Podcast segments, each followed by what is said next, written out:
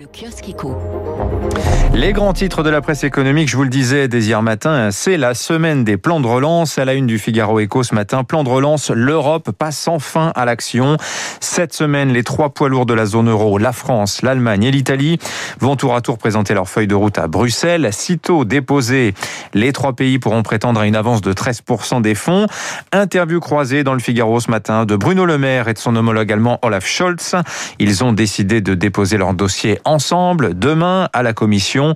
Alors l'Allemand en est convaincu, hein, ce plan euh, de relance décidé l'an dernier, eh bien c'est un moment hamiltonien pour l'Union européenne. Allusion à Alexander Hamilton, secrétaire au Trésor euh, des États-Unis en 1790. Il avait profité à l'époque de la crise Alexander Hamilton, de la crise de la dette des États, pour placer justement ces dettes euh, en commun sous le parapluie fédéral. C'est donc une lecture très politique, hein, clairement pro-fédérale, que fait Olaf Scholz de la situation L'endettement commun va-t-il devenir permanent lui demande le Figaro.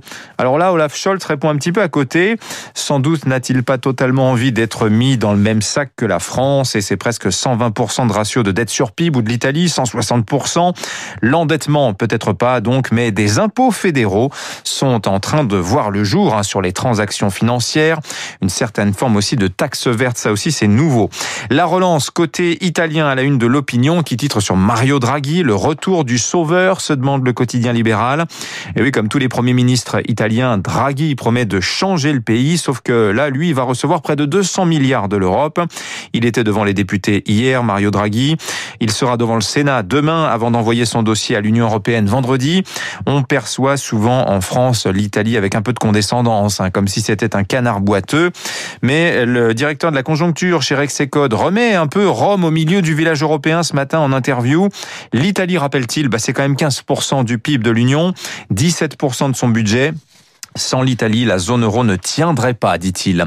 À la une des échos ce matin, éolien, le nouveau défi français. La France n'en compte qu'une seule en activité, une seule éolienne euh, à ce jour, mais c'est en train de bouger. On va en parler dans le journal. Et puis euh, ce soir, retour de la Ligue des Champions avec la demi-finale aller Real Madrid-Chelsea. Avant demain, PSG, Manchester City. Ça, tout ça une semaine après l'affaire de la Super League. Anatomie du fiasco, page 8 dans les échos ce matin. Pourquoi ça a raté? Alors que le Tour de France, la Formule 1, la NBA sont des ligues privées fermées et pourtant très populaires. Sans doute la méthode des clubs promoteurs a été perçue comme maladroite et arrogante et aura contribué à rendre inacceptable cette tentative de privatisation du ballon rond, mais qui reviendra, soyez-en sûrs. 6h39, le journal de